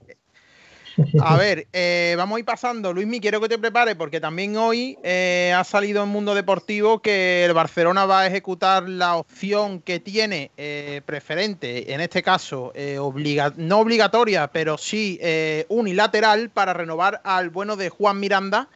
Y se habla de una sesión el año que viene al Betis. Y por ahí por en medio tenemos esa cláusula que decía que tenían que darle ficha del primer equipo, que si no es ficha es solo hacerle contrato del primer equipo, de jugador profesional. Acláranos un poco la información porque hay un poco de controversia en la afición bética sobre esta información que ha salido. A ver, eh, ahí decir que, en, primer lugar, decir que toda la información que se está dando por Twitter no es del todo correcta, ¿vale? Hay, hay corrientes que llevan eh, sentido, ¿vale? Pero la información que se está dando en líneas generales no es correcta. El caso de Juan Miranda es muy simple, ¿vale? El Barcelona eh, hizo eh, este tipo de contrato con toda la cámara de futbolistas que salieron de, esa época, ¿no? Ya sea el caso de Abel Ruiz, el caso de Sergi Gómez, el caso de Mingueza, ¿vale? Que este último, pues parece ser que va a renovar en, la, en, un par de semanas, pues estaría la firma, ¿vale? Y en este caso, Juan Miranda, pues fue el último futbolista de esa camada de, jugadores de la Masía que se unió a esa iniciativa del Barcelona, ¿no? Ese famoso 3 más 2. ¿Qué quiere decir ese famoso 3 más 2? Pues el Barcelona, eh, en este caso, firma al delantero, al futbolista, un contrato de tres años y otros dos años opcionales. Esos dos años opcionales dependen eh, solo y exclusivamente del club. ¿Vale? Ahí el futbolista no tiene ningún tipo, en teoría, de decisión. Apunto, en este caso, eh, si el Barcelona decide quedarse con Juan Miranda, es decir, ampliarle el contrato, ¿vale? Tendría que hacerle ficha del primer equipo. ¿Vale? Eso es totalmente correcto. ¿Vale? Otra cosa sería que el Barcelona dijera, oye, pues mira, Juan, pues nosotros tenemos intención de repescarte y tal, pero ahora mismo fichar el primer equipo, viendo cómo está la economía, situación por el COVID y tal, no es viable. Juan Miranda puede decir, oye, mira, eh, el contrato que se firmó en su día, porque ese contrato está firmado a expensa de una firma del Barcelona y de futbolistas, el futbolista puede decirle, mira, eh, eso sería un contrato nuevo, yo ahora mismo eh, no es mi intención seguir en el Barcelona con ese tipo de, contrato y el futbolista quedaría libre, ¿vale? En el caso de que el futbolista y el Barcelona pues estén de acuerdo, fichar el primer equipo y tal, perfecto. El Barcelona puede, una vez que tenga ficha el primer equipo, puede ceder al futbolista, evidentemente, ¿vale? Pero ahí como se está diciendo en redes sociales, que es que si el futbolista decide irse al Barcelona, le hace ficha del primer equipo y ahora el, Barcelona le cede, el futbolista ya estaba eh, cediendo con su postura al club. Yo creo que todas esas, esos son, mm, por decirlo de alguna manera, para mí son tonterías, ¿vale? Es decir, un futbolista que esté en el Barcelona lo que quiere es jugar, ¿vale? Y si ahora él tiene la opción de seguir en el Betis un año más, no me puede decir a mí alguien de Twitter que tenga eh, X seguidores, no me puede decir a mí que es que el futbolista está cediendo y al final el Barcelona es el que se sale con la suya. Mire usted, no. Un tío con 21 años lo que necesita es jugar. Ya tendrá tiempo de firmar un buen contrato, ganar dinero a partir de los 24, 25 o 30 años. Pero ahora mismo, en el caso de Juan Miranda, lo que necesita es jugar. ¿Vale? Otra opción que se puede dar, pues que el Barcelona, eh, en este caso, eh, le diga al Betis eso, oye, pues mira, nos quedamos con el futbolista y ahora esa opción del 2 más 2 pasaría al 1 más 1. ¿Qué quiere decir el 1 más 1? El primer año sería la opción de cederlo al Betis y la segunda temporada, es decir, la temporada 22-23, pues pasaría al último año de contrato en el Barcelona. Se puede dar también la opción de que el futbolista pues decida o el Barcelona no amplía ese contrato, ¿vale? Y el Betis ya tiene un precontrato firmado con el futbolista de tres años, ¿vale? Entonces, bueno, ahí el futbolista, tanto sea por la parte del Barça, o sea como por la parte del Betis, yo creo que tiene las espaldas bien cubiertas. En el caso, otro caso que se puede dar, oye, pues mira, el Barcelona no ejecuta la opción de compra y eh, el Betis le hace el contrato y le dice el Barcelona, vale, perfecto, te dejo marchar, pero el Barcelona se guardaría una opción de recompra, ¿vale? En el primero, el segundo, el tercer año. Eso no sé cómo iría, ¿vale? Y bueno, otra cosa de la que se está hablando también por Twitter es quién pagaría la ficha del jugador en el caso de que el jugador terminara cedido el año que viene en el Betis. Y yo entiendo que, bueno, que ahí el Betis pues tendría que asumir la ficha casi en su totalidad. Estamos hablando de que es una ficha superior al millón y medio de euros, ¿vale? Actualmente, pues Miranda tiene ficha del filial por la inclusión de, de Camarasa en el primer equipo. Y bueno, así está el tema ahora mismo. Y la verdad, eh, yo creo que finalmente el Barcelona optará por renovar al futbolista, ampliarle el contrato y Miranda el año que viene jugará, eh, jugará cedido en el Betis esa temporada. Vale, pues resumí un poco porque la información es bastante compleja. Digamos que hay tres posibles situaciones, ¿no, Luismi? Una, que no le renueve el Barcelona y el Betis tiene ya un precontrato con él por, como jugador libre que es, porque hasta ahora el Barcelona no ha ejecutado la opción de renovación como es jugador libre desde el día 1 de enero, tiene un precontrato con el Betis en caso de que el Barcelona no ejecute la opción de compra. Juan Miranda es de propiedad del Betis los próximos tres años, ¿correcto? Sí, es así. Vale, la otra posibilidad, que le renueven, le haga ficha al primer equipo y se quede jugando en el Barcelona. Eso es. Y la tercera, que le renueve, que le hagan contrato del primer equipo, lo cedan al Betis y el Betis tenga que asumir el 100% de la ficha. Eh, correcto. Vale, y ahora, lo que yo te pregunto por aclarar, porque es el término que a mí me genera muchas dudas. La cláusula esa famosa, que no sé si tendrán la información exacta porque habría que verlo y demás, pero te pregunto que tú tienes información directa. Eh, la cláusula que se habla de ficha del primer equipo es inscripción a final de verano como jugador del Barcelona en la liga de Juan Miranda o contrato como profesional en el Barcelona. No, claro, sí, sí, eso es totalmente cierto. Si el Barcelona ejecuta la ampliación del futbolista para esos dos años, el Barcelona tiene la obligación de hacerle ficha al primer equipo. Pero entonces no podría cederlo después. Sí, sí, sí puede, claro. Sí, yo. Pero entonces sería. Barcelona. vale, pero es que la, duda que yo tengo es: sería contrato con el primer equipo, pero no ficha, porque la ficha a efectos federativos está inscrito cuando termina el verano en la liga como jugador del Barcelona. Sería contrato del primer Juan equipo. Miranda, ahora mismo Juan Miranda no tiene ficha del primer equipo del Barcelona ni tiene ficha del primer equipo del Betis. Juan Miranda tiene ficha ahora mismo del filial del Betis. Claro, pero claro, pero lo que me refiero, entonces la cláusula sería contrato en el primer equipo del Barcelona, aunque después lo pudiera acceder al Betis. Claro, sí, como si tú te vas, es como si el Betis compra un futbolista, como a lo mejor cuando el, el tiempo que vino Laines, el Laines viene al Betis y dice el Betis, eh, pero yo a este chico todavía no lo veo, pum, lo cedo. Lo puede hacer perfectamente. Pues queda clara la información para todo el mundo. Eso es, pero que si el futbolista decide finalmente salir cedido y que saldrá cedido y al único club que yo creo que iría, y lo diría el 99%, sería el Betty, ¿vale? El futbolista no está cediendo en sus pretensiones, es un preacuerdo que hay firmado con el Barcelona. Así que la gente no invente de que el futbolista, si el Barcelona lo cede, el futbolista está cediendo para nada. Futbolista, si sale cedido, sale cedido al Betty. Vale, pues queda aclarada la información de Juan Miranda, que era un poco compleja, y Luis Mi tiene información directa con, eh, digamos, con el entorno de Juan Miranda y queda aquí aclarado, ¿vale? Eh, otro nombre propio, Bailey, renueva con el Manchester United hasta el 2026. Parecía que el jugador estaba por la labor de venir, pero no. Iba por allí, pero al final por aquí, renueva. Otro nombre que se cae de, de los del Betis. Luis Abrán, eh, noticia de última hora, me adelantaba Martín Zic de, la hora de Vélez, que eh, Luis Abrán, el central peruano de Vélez, será próximo jugador del Celta Vigo, otro nombre que parece que se va del Betis. Actualidad, otra actualidad del Betis, Víctor Ruiz, renovación, una valoración rápida. Yo creo que si pregunto uno por uno, mm, a ver qué os parece la valoración, algo rápido, ¿vale? Voy de uno en uno. Pedro, renovación de Víctor Ruiz, valoración. Pocas palabras, eh, porfa merecida. Creo que ha ido de menos a más durante la temporada. Guille. Igual que Pedro, me parece un acierto renovar a ese jugador. Tintero. Acierto total, ahí sacada del bueno de cordón. Raúl. Hace falta plantilla para tres competiciones, me parece correcto. Luismi. Visto el rendimiento, acertada, pero solamente le daría un año. Tony acertada, pero solamente daría un año porque con tres competiciones es un juego muy necesario bajo un nuevo armario. Y aparte queda al nivel perfectamente. ¿Ale? ¿Se lo ha ganado? Yo estoy totalmente de acuerdo. Creo que no, creo que poca fisura puede haber en este tema. Eh, último nombre es así del mercado y ahora te voy a preguntar a ver si te saco algo, ¿vale? Pero último nombre, la salida de Emerson. Eh, Tony, ¿nos puedes adelantar algo sobre la salida de, de posible salida de Emerson al Barcelona? No, posible no. Emerson no continuará en el Betis a partir del 30 de junio. O sea, entiendo por tus no. palabras que van a pagar los 9 millones que le tienen que dar Betty, ¿no? Uno encima de otro. Perfecto. Po- Bueno, y El- recordemos El Barça, ya, y- el Barça ya ha comunicado.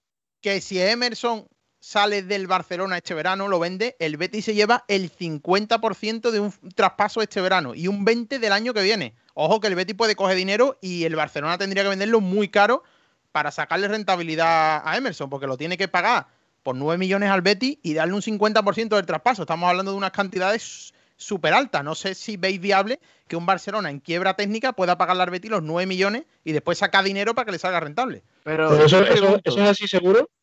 Sí, sí, lo sí, que- seguro. No. Lo del 50% No, no, no, no. la fuente de Mundo Deportivo. Yo lo he cogido de Mundo Deportivo. Es que, es que, eh, hasta donde yo entiendo es si el Barça lo vende antes de pagar los 9 millones de euros.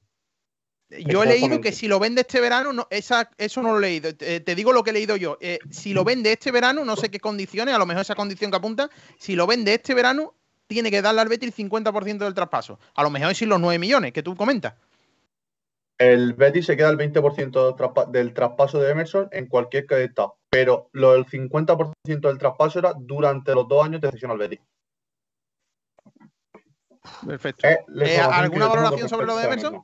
¿Cómo, cómo, cómo, cómo? O sea, pero según, eh, no sé si fue Pepe Lías, ¿no? Hace un mes, cosas así, dijo que si el Barcelona pretendía venderlo este verano, se me escapa si primero tenía que pagar los 9 millones al Betis, pero que era 50-50 segurísimo entre los dos Sí. equipos. Yo creo que es así. Eh, Según dijeron, si el, el Barcelona decide comprar a Emerson, eh, tendría que pagar los 9 millones y si después Emerson se vende, el Betis recibiría ese 50% del traspaso en el primer año. Yo ¿Y eso se dónde lo- no me acuerdo el periodista, pero lo leí en Mundo Deportivo y creo que en Sport también lo leí, que era un 50% y que por eso el Barcelona estaba barajando mucho cómo hacer frente a esa operación porque tendría que venderlo muy caro para que le fuera rentable. Bueno, pero si lo leíste en Mundo Deportivo, se lo leíste a, a Jordi PSG. Santa María, hombre. No, hombre, Sí, a Jordi Jordi. Santa María. A mí no me cuadra eso, eh, pero bueno. Bueno, a, a ver, como esto es todo y cada uno filtra información que quiere, que después hablaremos, ya nos enteraremos en verano lo que pasa, porque la verdad siempre se termina sabiendo. Siempre sale a la luz las cosas estas, las cifras, o por lo menos lo que quieren que sepamos. Eh, Ale, eh, ¿cuándo vaya a decir el famoso nombre del jugador mm, que no termina contrato, que tiene un acuerdo con el Betis y que es ha sido a jugar en equipos que compiten en Europa? Pues cuando me dejen. eso no depende de mí. Pero Está complicado, ¿no? lo primero, como dijimos, que el Betis entre en Europa, que, que lo certifique lo antes posible, que acabe la temporada y le daremos pistoletazo de salida al verano, que siempre son muy divertidos, muy interesantes, y ahí pues ya podremos ir contando cositas. Yo, Una como hombre. encantado. Pero Europa es Conference League. League. Sí, sí. Bueno, ya. a ver si se lo Europa- conseguimos sacar en otro programa. Europa es Gibraltar también. No, ya es Brexit, No. ya no es Europa, amigo. Ah, no, pero Ya hay Brexit. geográficamente, geográficamente. Bueno, pues Manuel, nos vamos con la entrevista que le hemos hecho a Carol Edesma. Vamos a hablar del último movimiento accionario del Betis. Adelante, Manuel.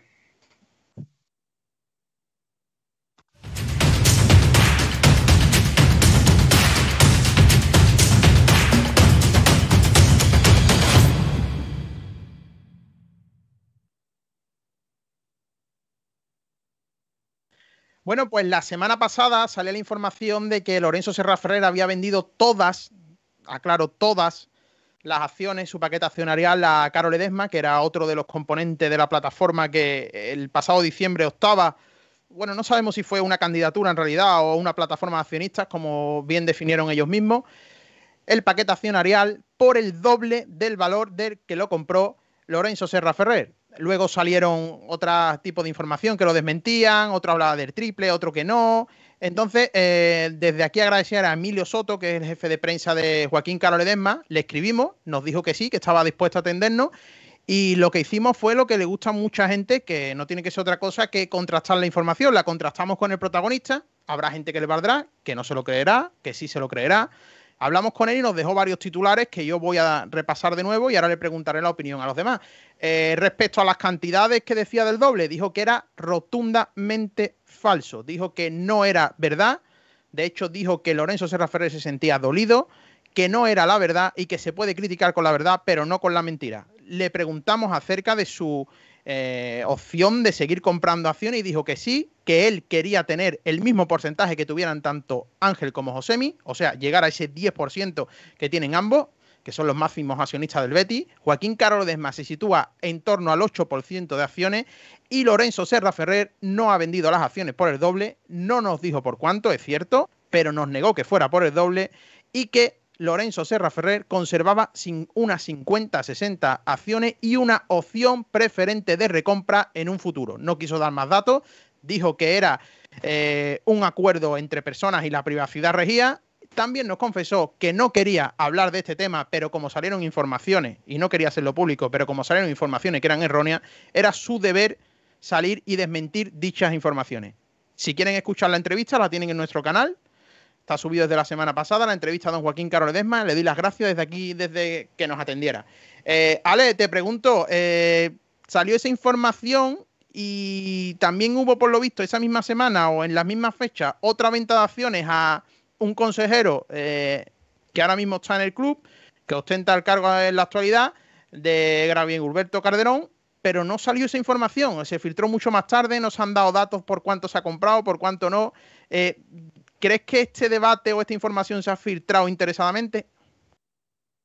Hombre, está claro, ¿no? Y además solamente eh, hay que ver quién sacó esa información, ¿no? Todos, al fin y al cabo, ya en el mundo de Twitter Betis y en el mundo de, los periodistas deportivos ya nos conocemos y, sabemos ya de qué pie coge a cada uno, ¿no? Y solamente hay que verlo. O sea, al fin y al cabo, el morbo es el morbo, eh, las visitas son las visitas, pero solamente había que ver eso. Esto es lo que hemos hablado siempre, eh, con el tema de, contrastar y que muchas veces hemos hablado tú y yo, Fran. Eh, cuando la noticia nos gusta, eh, nadie pide que se contraste, porque claro, la noticia es buena y, ya está. Ahí nadie se pregunta si es verdad o es mentira. Que incluso lo que nos cuenta, lo que contó Carlos Ledesma en la entrevista, oye, no se lo está inventando. Es que esto, esto es como todo. Aquí yo soy de los que dice que hay que dudar absolutamente de todo.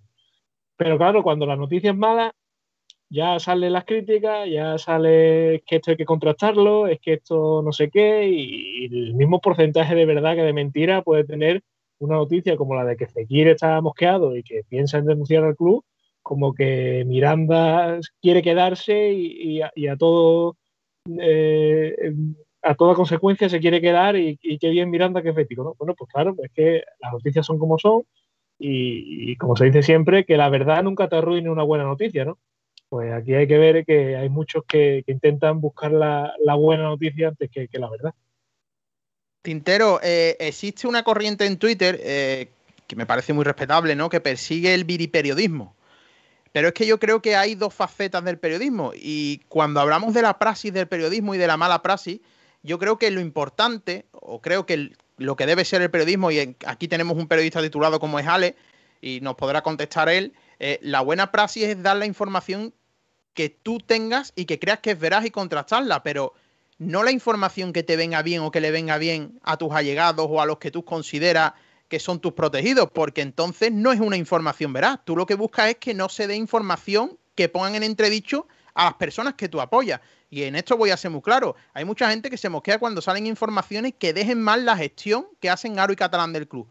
No se trata de eso. Yo no quiero ni una prensa que esté todo el día desprestigiando al Betty, pero tampoco quiero una prensa que me mienta a la cara y me diga que no existen ciertas cosas por proteger a ciertas personas, dejarlo en evidencia, porque estos mismos periodistas, que todos sabemos quiénes son y no, vamos, no voy a decir nombres, negaron la pelea de Serra Ferrer con Carlos Edesma, eh, dijeron que Setién seguía, eh, ocultaron que había problemas económicos, dijeron que no. Eh, bueno, no ocultaron, sino simplemente no lo sacaron. Hay información que sacan, información que no sacan. Entonces, ¿qué me fío? ¿Del que está siempre atacando al Betty o del que solo saca la información que el club le da interesadamente o no? yo creo que el, el buen, si buscamos el buen periodismo y le damos golpe de pecho de buscar buen periodismo, tenemos que buscar el que nos informe y nos dé información veraz deje mal a quien deje o deje bien a quien deje. No, sí, es como, es como has comentado tú y como ha comentado Ale. Al final de cuentas, eh, te tienes que quedar, yo creo que coger la versión de uno, la versión de otro y, y en mitad de camino seguramente te encuentres con la verdad. Eh, ¿Qué es lo que pasa? Que, claro, eh, lo que pasa en este medio deportivo es que quien siga de forma habitual programas como este, como programas como los de Onda Bética o de otros compañeros, te acabas dando cuenta de que verdaderamente se hace mejor periodismo de más calidad, eh, aficionados, entre comillas, que los medios que, profesionales. Eh, si es verdad que, como ha comentado Alex, la, información de, de, la venta de acciones de Serra, Carol, Ledesma salió de forma civilina un viernes a las 12 de, a las 12 de la noche. Todos sabemos quiénes fueron los primeros en sacar esta información y sin en cambio, en cambio la, venta de, acciones de, Calderón a, a y Catalán, oye, que, me parece lícita completamente las, dos las dos ventas. Cada uno hace con su dinero y con, sus acciones lo que buenamente cree oportuno.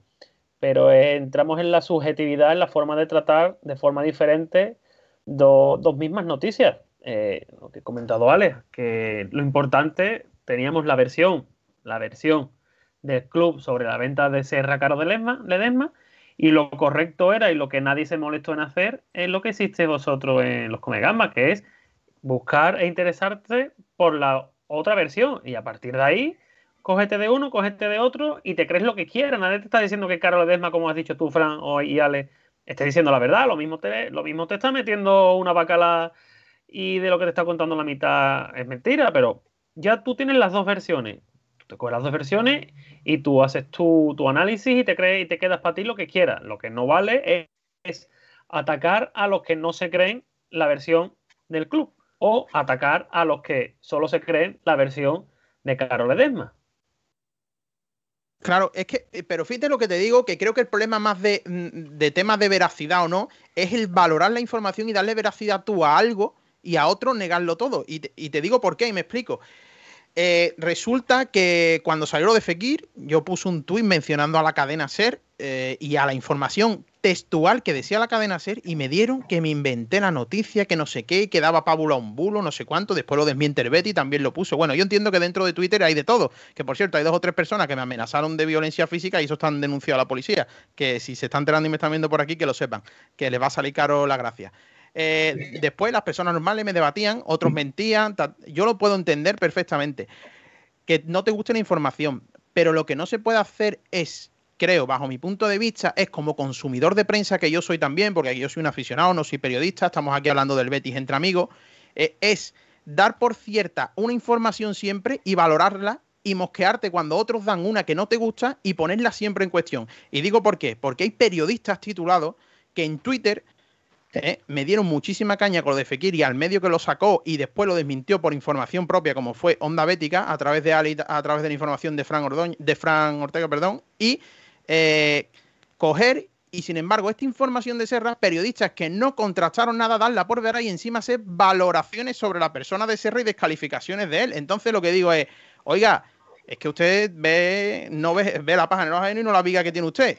Caballero, si usted quiere un periodismo y buena praxis, haga usted el favor de poner todo en cuestión, porque es más, desde Onda Bética no se le dio veracidad, ¿verdad, Ale? En ningún momento se valoró la información, se citó lo que decía otro medio, en ningún momento nadie le dio veracidad a lo de Fekir. y cuando lo desmiente o la agencia de representación, el Betis, que por cierto, que lo tengo que destacar aquí, la agencia de representación y el Betis no desmienten por completo lo que dice Carrusel Confidencial, porque en ningún momento en el comunicado, que me lo he leído 30 veces, se dice que no se la deuden cantidades a Fekir. Se dice que, que hay buena sintonía y desmienten la parte de que va a demandar el club. Eso sí, pero Ale, lo leímos muchas veces y hemos hablado de esto en privado, de las cantidades no se habla. Claro, claro, es que esto es lo que, lo que te decía antes. Cuando la noticia no nos gusta, pues la criticamos y matamos al mensajero cuando la noticia sí nos gusta, si mañana salen estos señores que no sabemos dónde han salido a decir que el Betis tiene fichado a, Eric Bailey, pues ubique bien y muchas gracias por tu trabajo y 15.000 seguidores y magnífico y al día siguiente te lo tienes que comer con papa porque te lo has inventado seguramente.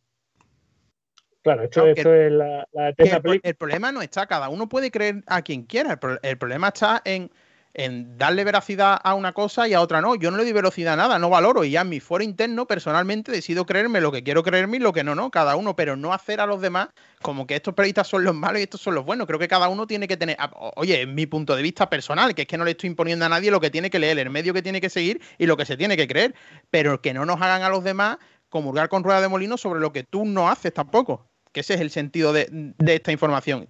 Y bueno, eh, incluso, y, una cosa muy cortita, incluso yo creo, yo quiero que la gente se dé incluso también que si sale el director de radio, televisión y del Betty a comentar algo, eso no es desmentir ni confirmar. Eso es una opinión, al fin y al cabo, o una eh, palabra suya. Eh, un club, eh, al fin y al cabo, en este caso el Betty, es una parte más de, de una negociación y tiene su versión.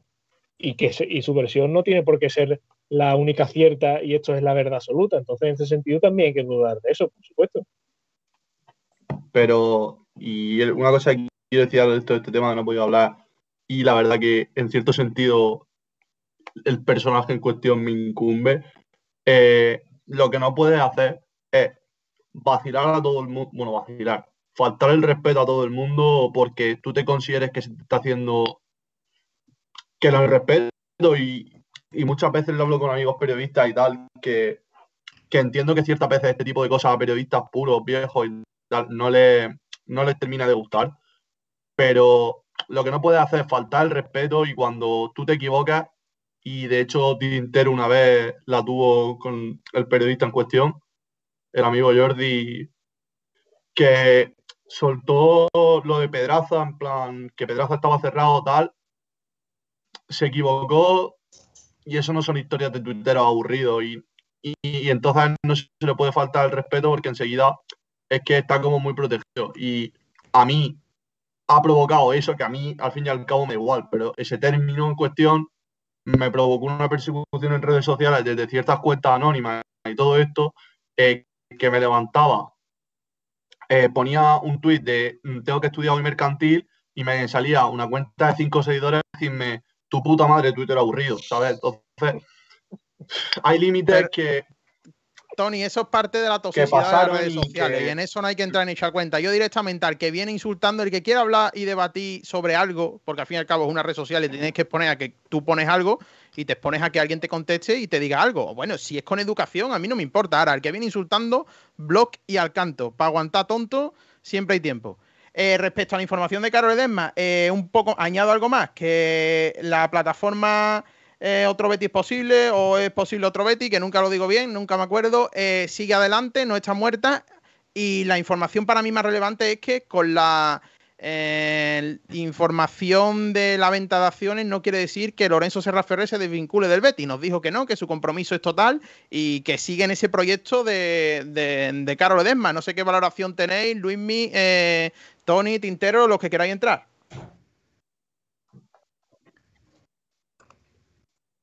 Pues yo lo que opino es que es una buena noticia para el Betty que hay oposición.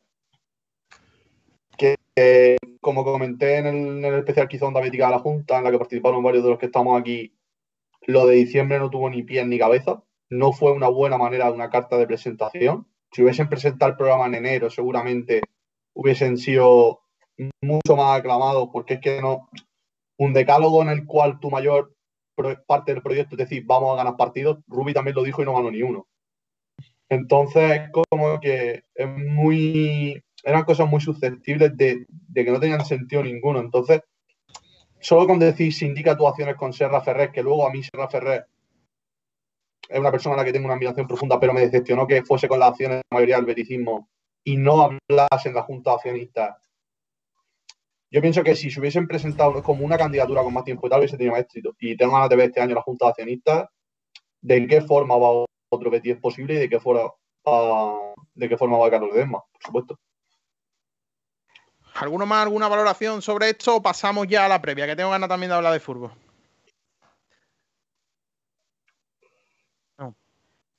Pasamos a la previa. Venga, vámonos con la previa.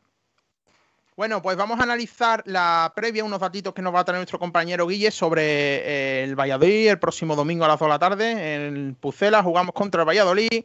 Y bueno, vamos a tratar unos datitos, vamos a ver calendario tanto de Villarreal como de Real Sociedad y ver a ver que si sacamos algo en claro de lo que puede ser el futuro del Betis en las próximas cinco jornadas. Vámonos, Manuel.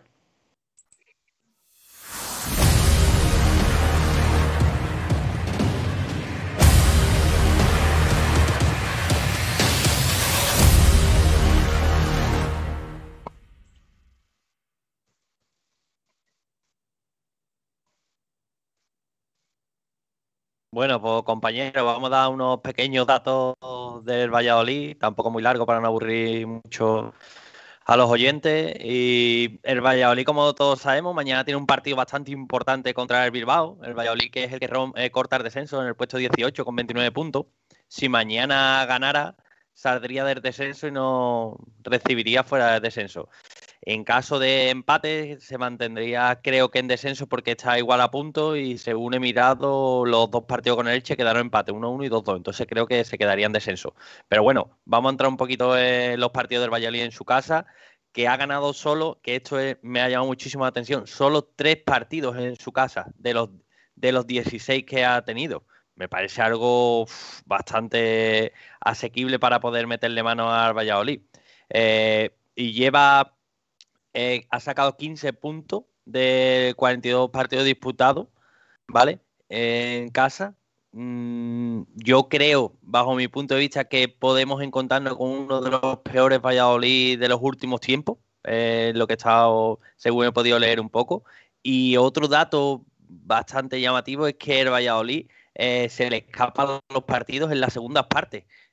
suele arrancar bien la primera parte, eh, incluso poniéndose por delante en el marcador y acabar el partido o perdiéndolo o empatándolo, algo que Sergio no acaba de dar con la tecla.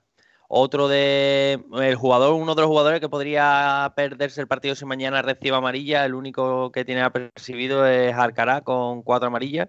Y bueno, entrando un poco en los enfrentamientos entre el Betis y Valladolid allí en Pucela, de los 20 partidos que hemos jugado allí, nueve han sido victorias del Betis 6 del Valladolid, 5 empates y el último precedente que tenemos allí en Pusela fue, si no me equivoco, la temporada pasada con Rubí, que perdimos por 2-0. Y poco más, compañeros. Entramos un poquito a debatir cómo creéis que llegamos al partido. Mira, como tenemos que ver sobre todo qué va a ser Betty, pero también qué van a ser los rivales, porque en función de eso al Betty le valdrán más o menos puntos. Eh, vamos a repasar calendario por encima, ¿vale? Y hacemos una valoración general de, los partidos que tiene el Betty y de los partidos que le quedan a la Real Sociedad y después al Villarreal. Mira, calendario del Betty. Este domingo fuera contra Valladolid, Granada en casa, Eibar fuera, que puede estar ya descendido, Huesca en casa también puede ser descendido y Celta fuera, que no sé en qué, creo que llegará sin jugarse prácticamente nada. Calendario de la Real Sociedad. Huesca fuera, Elche en casa, Atlético de Madrid fuera, Valladolid en casa y Osasuna fuera. Y el del Villarreal, ojo, que este sí me parece que lo tiene, que es el que lo tiene más complicado. Getafe en casa, Celta en casa, Valladolid fuera, pero las últimas dos, los últimos dos partidos, Sevilla en casa y Real Madrid fuera, como la liga se vaya al último partido, como el Sevilla tenga posibilidad y el Madrid hasta el último partido de meterse eh, por el título de liga, el Villarreal creo yo que es el que lo tiene a priori más difícil. Eh, Hombre, por, por, calendario, a priori sí. Y recordar que, bueno, si el Sevilla, aunque no se juegue nada, a lo mejor en esa última jornada de liga, sí se podrá estar jugando la participación en la Supercopa de España, que es un dato, eh, ahí dejo y quedar tercero, que yo creo que tercero segundo incluso puede quedar, porque al Madrid no doy tanta fiabilidad teniendo que jugar Champions, pero es que el del Betis, Valladolid fuera, Granada en casa, Eibar, Huesca y Celta. Si el Betis con este calendario queda al séptimo, es que ha hecho unos cinco malos partidos. Eh, no sé, Pedro, ¿qué te parece viendo este calendario? ¿Cómo ves al Betis? Además, también comentar que el Villarreal va a tener que jugar todavía ahí de vuelta en Europa League en tres semanas, que evidentemente eso por temas de, rotación y de lesiones puede lastrar al equipo de, Emery. ¿Cómo veis al Betis? Pues bueno, un poquito incógnita, ¿no? Después de estos últimos cinco empates consecutivos, buenas sensaciones frente a Atlético, frente a Real Madrid, aguantó bien frente al Atleti de Bilbao, y luego la otra cara de la moneda, el Valencia. Veremos, creo que la imagen del equipo en Pucela va a marcar mucho este final de temporada pero a priori, a priori creo que, el equipo de Pellegrini junto a la Real lo tiene más sencillo que, que, el equipo de Unai Emery, el submarino amarillo, sinceramente. Venga, voy uno por uno. Me dais la valoración de los calendarios. ¿Creéis cómo vaya a quedar Betty? Os pregunto oh, quinto, sexto y séptimo puesto. A ver cómo terminan. Pedro, quinto puesto, ¿quién? Que me haya silenciado. Quinto puesto, la Real, sexto el Betis y séptimo el Villarreal. Venga, Raúl, valoración y puestos. Quinto, sexto y séptimo. Eh, los puestos igual que, que mi amigo Pedro y valoración es que no me valen las excusas y el Betis si no consigue un 15 de 15 es que no se merece absolutamente nada. Me da igual con quién juegue. No esperaba menos de ti en esta valoración. Eh, Cascales, dime. El El micrófono, micro, Tony. Tony, tiene silenciado el micro.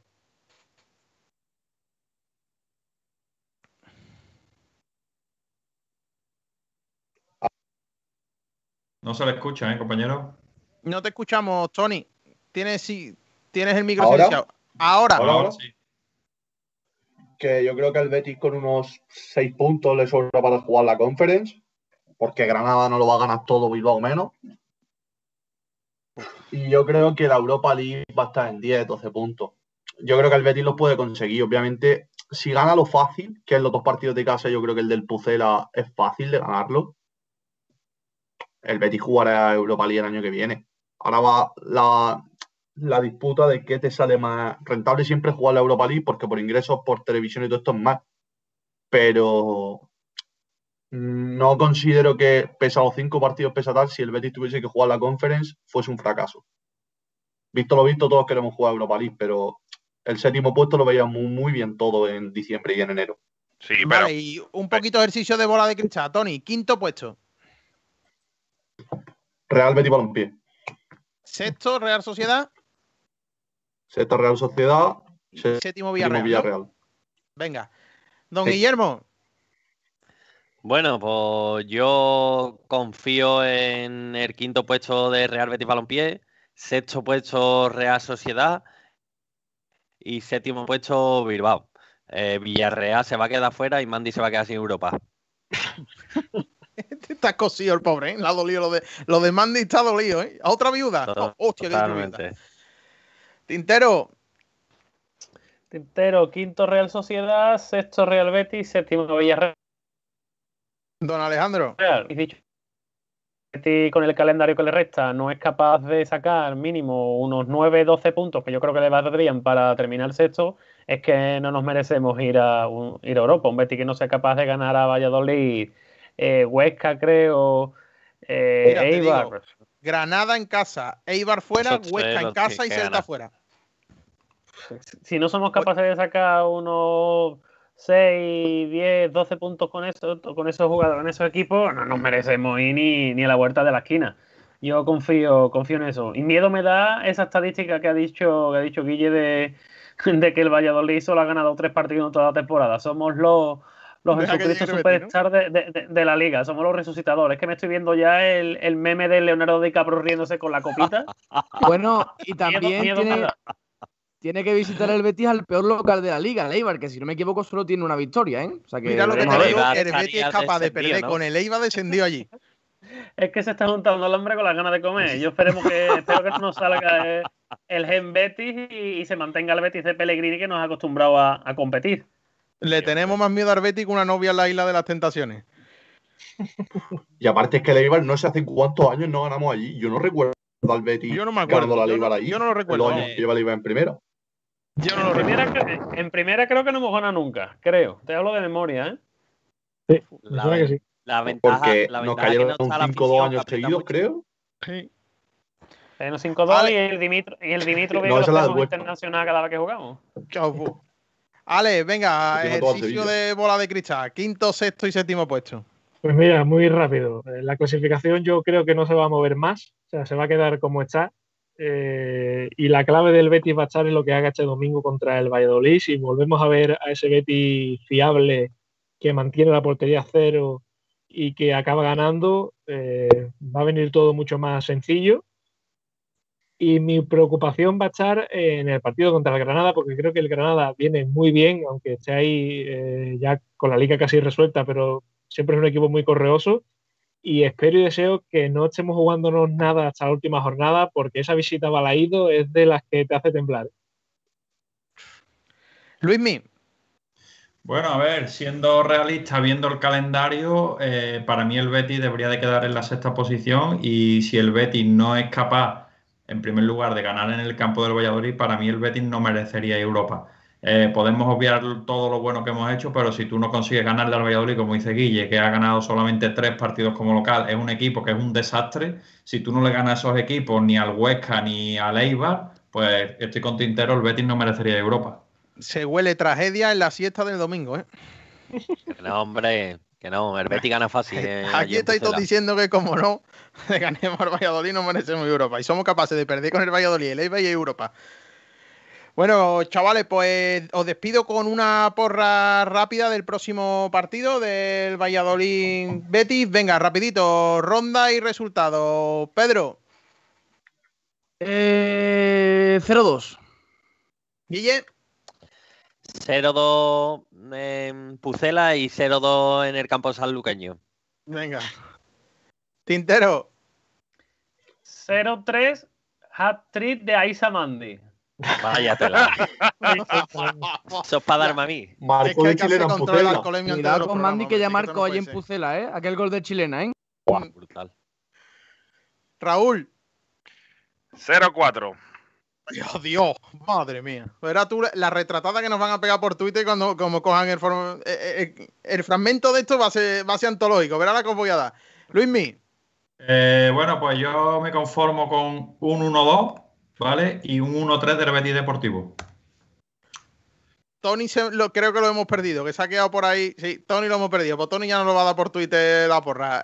señor Alejandro, una porrita. Pues no repetí, 0-1, gol de Juanmi en el 83. Me vale. al, estilo desaparece la Virgen, ¿no, Ale? Exacto, exacto. Ah, como, en Cádiz, como en Cádiz. Si, vamos a Europa, tenemos que ir así. A ver qué bien desaparece. Bueno, pues muchas gracias a todos, Ale. Te despido a ti primero. Muchas gracias por estar con nosotros, que te has bautizado los Comegambas. Espero que no sea la última vez que vengas, que vengas más. Y nada, aquí tienes tu casa. Sabe que Onda Bética y la Tertulia son hermanos. Así que nada, cuando quieras estás invitado. Muchas gracias por estar con nosotros.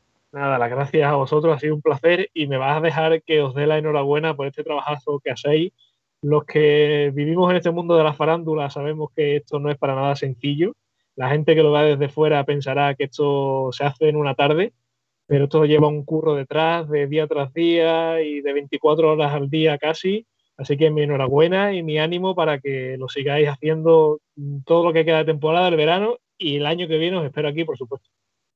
Muchas gracias y Ale, te lo agradezco, pero estas palabras no son para mí, son para el bueno de Manuel, nuestro técnico de sonido que está ahí detrás pendiente de todo, nuestro realizador que se pega una currada y de aquí quiero darle las gracias porque los comegambas que ustedes veis aquí en YouTube es gracias a Manuel Cadena, él es el artífice de todo esto, así que te doy las gracias, aprovecho eh, la mano que ha atendido Ale para darte las gracias y que, oye, que es un gran realizador, que a ver si sale un currito por aquí, alguien que quiera hacer un programita, contacte con Manuel, que yo soy su representante y hablamos de la cláusula y demás, ¿eh? que yo negocio bien. Acabo de volver, acabo de volver. Ah, venga. Perfecto, Tony. Venga, resultado antes de despedirte. 0-2. 0-2. Golito de Borja Iglesias. Doblete de Borja Iglesias. Vuelve el panda a tope. Pues venga, te despido a ti, aprovecho. Tony, muchas gracias. La vuelta a los Comegamba, cuando quieras, ya sabes, aquí tienes tu casa. Muchísimas gracias y muchísimas gracias por la invitación y gracias a ti sobre todo por la atención durante esta semana que ha pasado lo que ha pasado desgraciadamente y muchas gracias a todos por el apoyo sobre todo y yo lo quería dar de corazón personalmente y por eso estoy aquí. Muchísimas gracias. Muchas gracias, Tony. Eh, Pedro, como siempre, gracias por tu brillantez en esa pizarra de Pedro González, que ya es algo habitual aquí. Muchas gracias. Un placer, ya lo sabes. Aquí mi Guille, que está ahí en el más auto trabajando echando horas. Guille, buenas noches y muchas gracias. Buenas noches, no te preocupes que la hamburguesa va de camino, ¿eh? Tengo más hambre que el perro un ciego, que es muy tarde ya. lo que no me ha dicho es si quiere papas de Lugo normales. Eh, a mí me da igual, las que mande. Venga, buenas noches. Muchas gracias, Guille.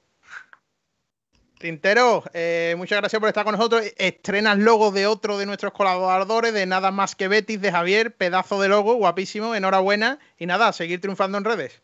Nada, pues muchas gracias a ustedes. Muchas gracias, Javier, por el, por el trabajazo que, ha hecho con mi nuevo cambio de imagen. Y buenas noches a todos los béticos, incluso a los pesimistas habituales y asociados. no tengo yo que despedir el programa.